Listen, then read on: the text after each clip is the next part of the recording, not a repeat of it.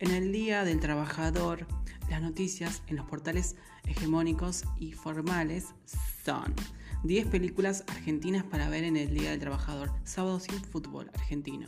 ¿Qué partidos hay el primero de mayo? Locro del primero de mayo. Pero lo que estos medios gráficos no te cuentan es que Tehuel de la Torre era un joven trans de 18 años que desapareció luego de ir a una entrevista de trabajo. Hace más de 50 días que no aparece. ¿Qué pasa con las experiencias trans travestis para el acceso a un trabajo digno?